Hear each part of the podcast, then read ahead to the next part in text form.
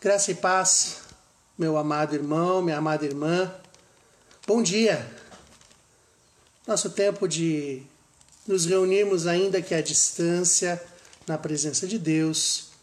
Nosso tempo de reflexão pastoral, nosso tempo de buscar a presença de Deus nesta manhã de domingo, em que mais uma vez, por conta das circunstâncias, não conseguimos, infelizmente, nos reunir no templo como estamos acostumados.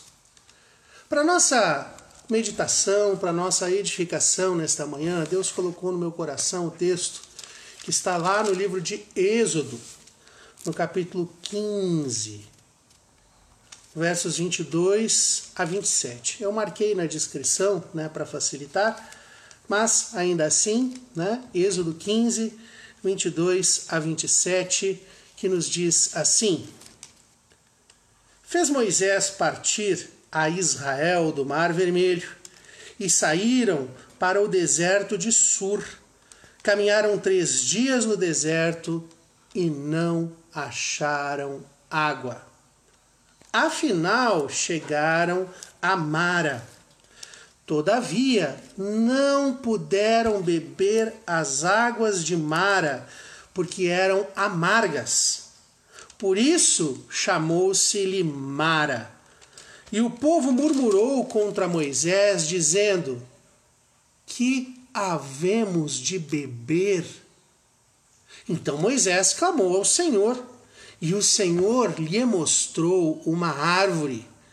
Lançou a Moisés nas águas, e as águas se tornaram doces deu-lhes ali estatutos e uma ordenação, e ali os provou e disse: Se ouvires atento a voz do Senhor teu Deus, e fizeres o que é reto diante dos seus olhos, e deres ouvidos aos seus mandamentos, e guardares todos os seus estatutos, nenhuma enfermidade virá sobre ti das que enviei sobre os egípcios pois eu sou o Senhor que te sara. Então chegaram a Elim, onde havia doze fontes de água e setenta palmeiras, e se acamparam juntos das águas. Amém. Como é difícil a gente enfrentar esses, perigo, esses períodos de sequidão na vida. Nós sabemos que o deserto ele é uma das imagens mais profundas da Bíblia no que diz respeito ao relacionamento de Deus para com o seu povo. O deserto não é apenas um local geográfico, mas um deserto também é uma maneira que Deus muitas vezes trata a nossa vida. E é a partir dessa perspectiva que eu quero refletir sobre esse texto com vocês. Porque, meu irmão, minha irmã, é óbvio que aqui nós temos uma situação geográfica. Nós temos a saída do Mar Vermelho, o povo está de saída do Egito, aquele grande número de homens, de mulheres, de crianças, de idosos, Moisés liderando o povo e acabando de testemunhar um grande milagre da parte de Deus, um grande livramento. E o texto nos começa situando dentro deste, deste grande contexto, dizendo que eles partiram do Mar Vermelho, portanto é uma indicação geográfica, e saíram para o deserto de Sur. Eles caminham por três dias. A gente não sabe exatamente a distância que isto representa, até porque uh, depende muito do ritmo de caminhada. Eu imagino que uma grande multidão não ande assim tão rápido. Mas o mais importante aqui não é tanto a distância que eles percorreram, mas o fato que após três dias, quando a água acaba, significa que nós estamos no limite da sobrevivência. Esta é uma realidade quanto aos desertos da vida. Eles nos levam ao limite da nossa sobrevivência. E para sobreviver, meu irmão, minha irmã, é claro, nós precisamos de água. Para sobreviver, meu irmão, minha irmã, é claro, nós precisamos de alimento. Mas nós também precisamos de paz. nós também precisamos de companheirismo, nós também precisamos uh, de uma estrutura de apoio ao nosso redor. Para sobreviver, nós precisamos de muitas coisas que não apenas saciam as nossas necessidades, mas também cuidam da nossa alma. E eu estou falando isso, meu irmão, minha irmã, porque nesses tempos em que nós estamos vivendo, de uma certa maneira, após tantos dias aí desta quarentena, uh, nós todos, de certa maneira, estamos chegando nos nossos limites. As pessoas estão com os seus recursos financeiros muito contados ou se esgotando. As pessoas estão cansadas e é interessante, né? Às vezes essa convivência mais próxima dentro de casa, ela é muito boa, mas ela também gera muitos atritos, muito cansaço, gera muitas coisas assim que a gente não imaginava que estavam ali, aí elas aparecem e vão se crescendo, vão se tornando algo assustador.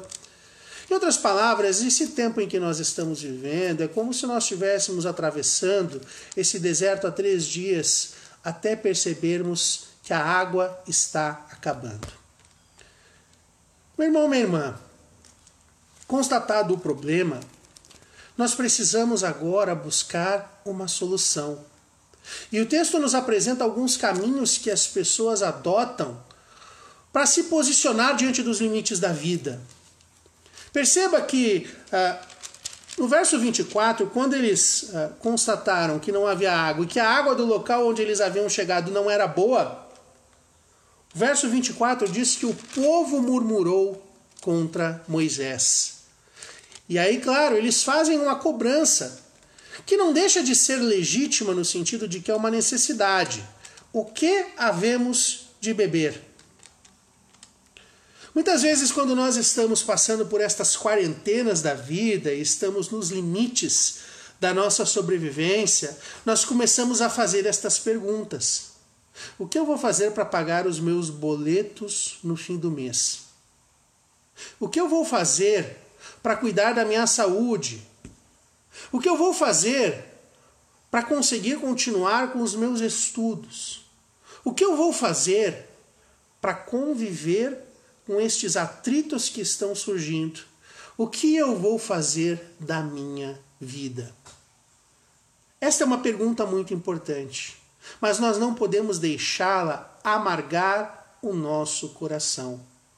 Porque se de um lado havia águas amargas na geografia do deserto, por outro lado, há muitas águas amargas na geografia do nosso coração. Estas situações limites muitas vezes fazem aflorar o nosso lado de sombras. Estas situações difíceis, inquietantes, muitas vezes nos fazem aflorar as coisas mal resolvidas que nós temos dentro de nós. Vejam bem, Deus havia acabado de tirá-los com mão forte do Egito. O exército mais poderoso da época não foi capaz de deter a caminhada do povo de Deus. Em certo momento, eles se viram presos entre um exército e entre um mar, e Deus ainda assim abriu águas. Três dias depois, o povo está naturalmente preocupado com a sua sobrevivência. E o que eles fazem? Se voltam contra a sua liderança, se voltam contra quem está ali passando pelo mesmo problema em que eles estavam sendo expostos. Meu irmão, minha irmã, a gente não precisa piorar as situações. Existem posturas nossas que lidam muito mais com as nossas coisas mal resolvidas do que propriamente ajudam a resolver problemas. Há coisas que amargam muito mais a vida do que matam a nossa sede, por assim dizer. E nesses momentos de crise, nós precisamos estar muito atentos a como está o nosso coração. Pior do que estas águas amargas externamente é nós entendermos que para nós não tem jeito. Pior do que a gente lidar com situações extremamente desafiadoras é nós estarmos amargos por dentro, sem capacidade de enfrentar a vida com bons olhos, apesar daquilo que está seco, daquilo que, é, que, não é, que é impróprio para consumo, apesar daquilo que nos diz não. Porém, há uma outra reação no texto que nos ajuda a sairmos desse deserto seco e amargo em favor de algo melhor para a nossa vida. E essa reação de Moisés.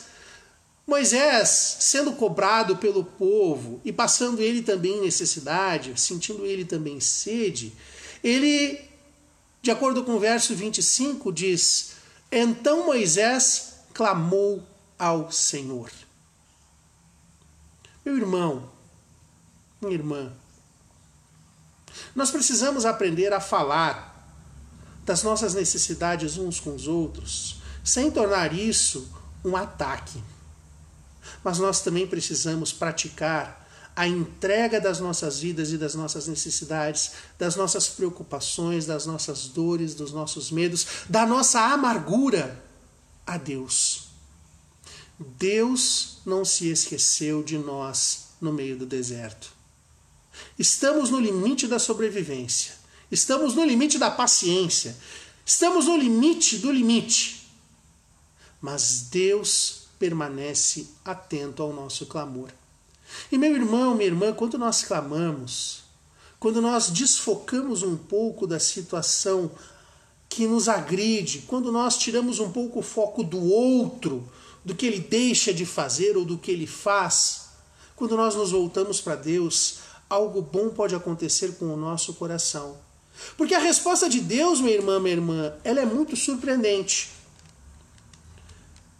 Deus, de acordo com o verso 25 também, disse que Moisés clamou ao Senhor e o Senhor lhe mostrou uma árvore. Se Deus mostrou uma árvore, é porque ela já estava ali.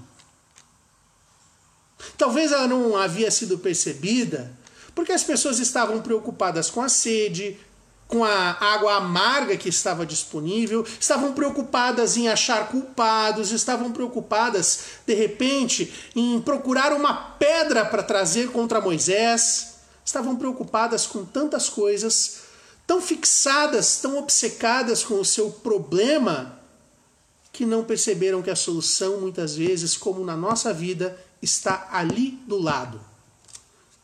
Meu irmão, minha irmã, nós clamamos a Deus e como é bom clamarmos a Deus. Mas quando nós abrimos os olhos, nós precisamos prestar atenção ao que Deus está nos apontando. Às vezes está ali. Às vezes é uma palavra que nós precisamos dizer, um pedido de desculpas.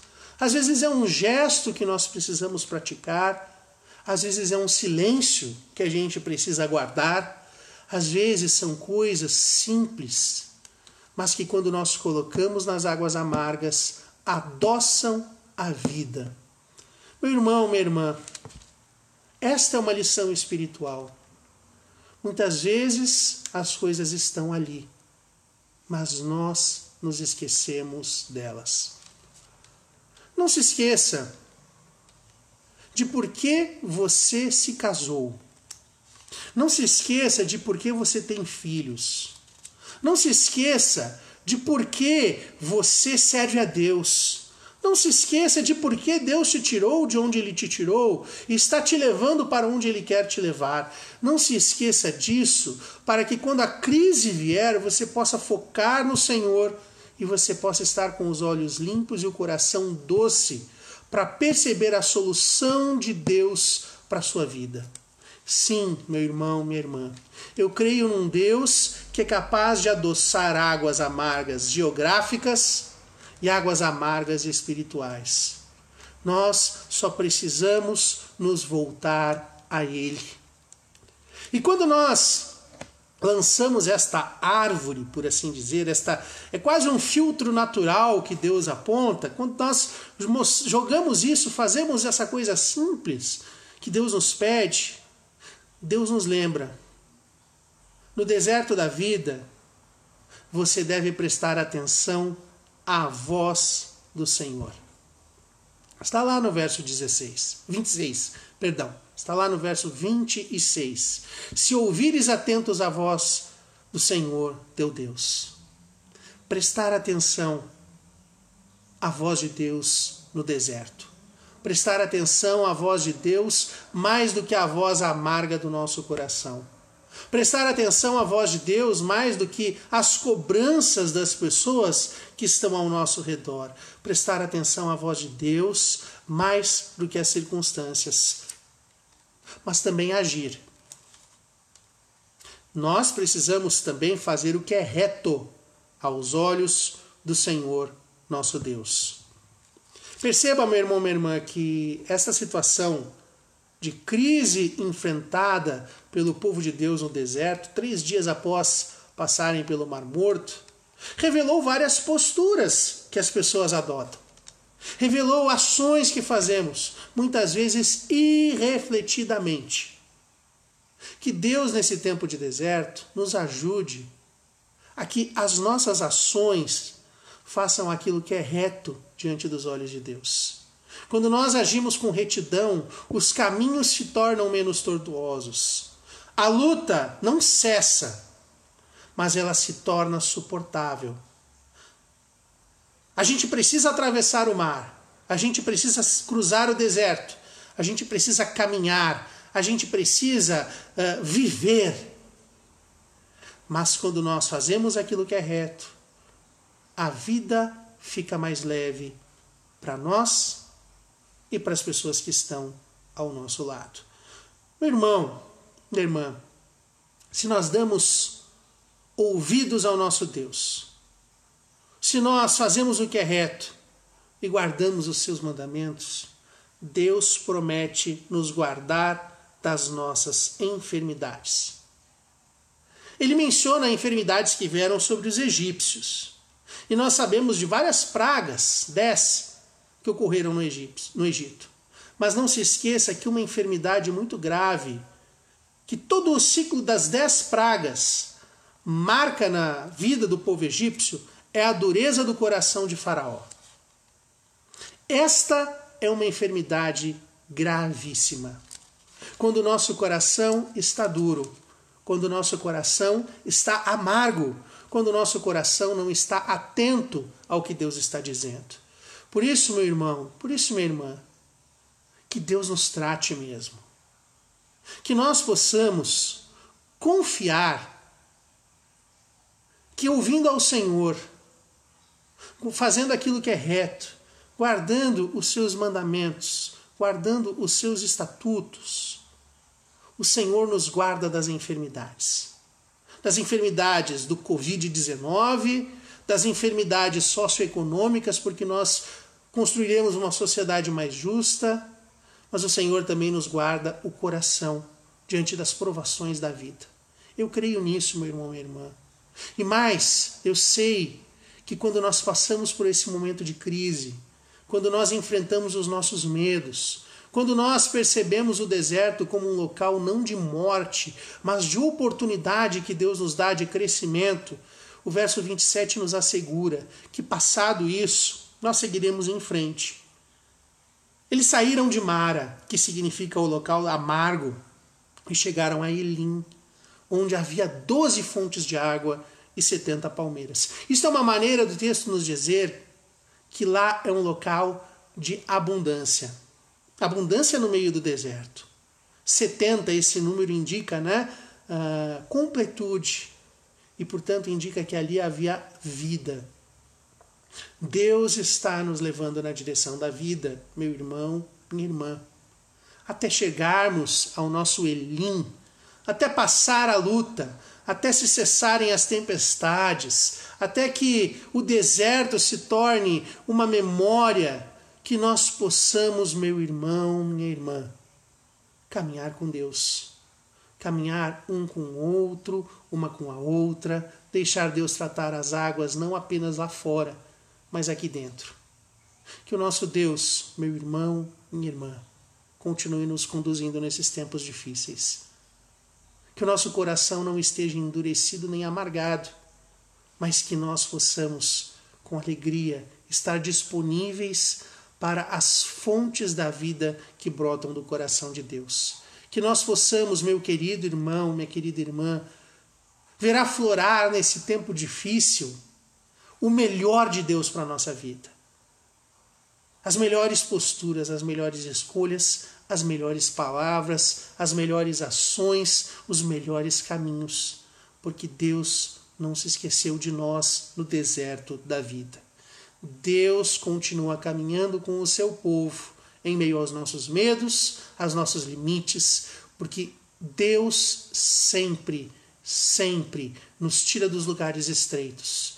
Deus sempre, sempre quer que nós demos um passo além do que as nossas possibilidades nos facultaram até então. Deus abre caminhos. Deus sara águas. Deus cura corações. E Deus continua conosco. Vamos orar nesse momento, meu irmão, minha irmã. Fechemos nossos olhos. Presente o seu deserto a Deus, apresente a sua vida a aquele que pode dar um jeito Querido Deus, vivemos tempos tão difíceis, tão secos, secos de esperança, secos, Senhor, ah, dentro do nosso coração, muitas vezes preocupado, angustiado, ansiando pelo fim desse deserto, pelo término desta quarentena, ansiando a Deus pela normalidade da vida que conhecemos até então. Senhor, nós não queremos deixar essas circunstâncias desfavoráveis colorirem a nossa compreensão da tua presença em nossa vida. Nós não queremos deixar que isso roube a nossa paz que temos em ti. Nós não queremos deixar que isso nos faça ver a vida de uma maneira amarga. Nós não queremos transformar a crise em acusações. Nós não queremos transformar as circunstâncias difíceis em ocasiões de apedrejamento. Não. Nós queremos transformar estas ocasiões difíceis de crise, essas ocasiões em que somos levados e levadas aos limites da vida, na chance de sermos tratados por Ti. Sim, Deus. Nesses tempos difíceis nós estamos mais sensíveis.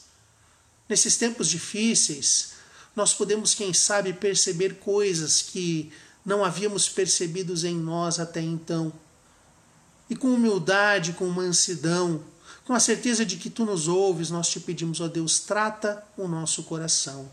Desamarga a nossa vida, adoça as nossas palavras, sara o nosso olhar, reanima a nossa caminhada, para que nós possamos caminhar na direção do oásis que o Senhor prepara para que possamos seguir em frente no rumo que o Senhor aponta, para que nós possamos continuar dando ouvidos à tua voz, para que nós continuemos fazendo aquilo que é reto, guardando os teus mandamentos, guardando os teus estatutos, para que, como igreja, como família, como profissionais, como filhos e filhas de Deus, nós possamos atravessar esse deserto segurando nas tuas mãos. Sim, Deus, muito obrigado, porque até aqui o Senhor nos tem ajudado e sabemos que, apesar de nós, o Senhor continuará caminhando, libertando, transformando e curando, hoje e sempre, pois a nossa confiança está posta em Ti.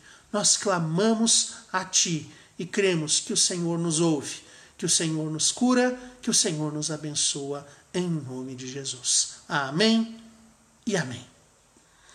Meu amado irmão, minha amada irmã, Logo mais à noite teremos também, como no domingo passado, um momento mais assim de culto, como nós dizemos. Não aquele do templo, mas teremos louvor além da palavra trazida pelo pastor Daniel, sempre no horário de costume, às 18 horas, uma transmissão via Facebook. Que Deus te abençoe, que você continue caminhando com esperança, porque eu creio num Deus que é maior que as nossas circunstâncias eu creio um Deus que adoça os corações mais amargos.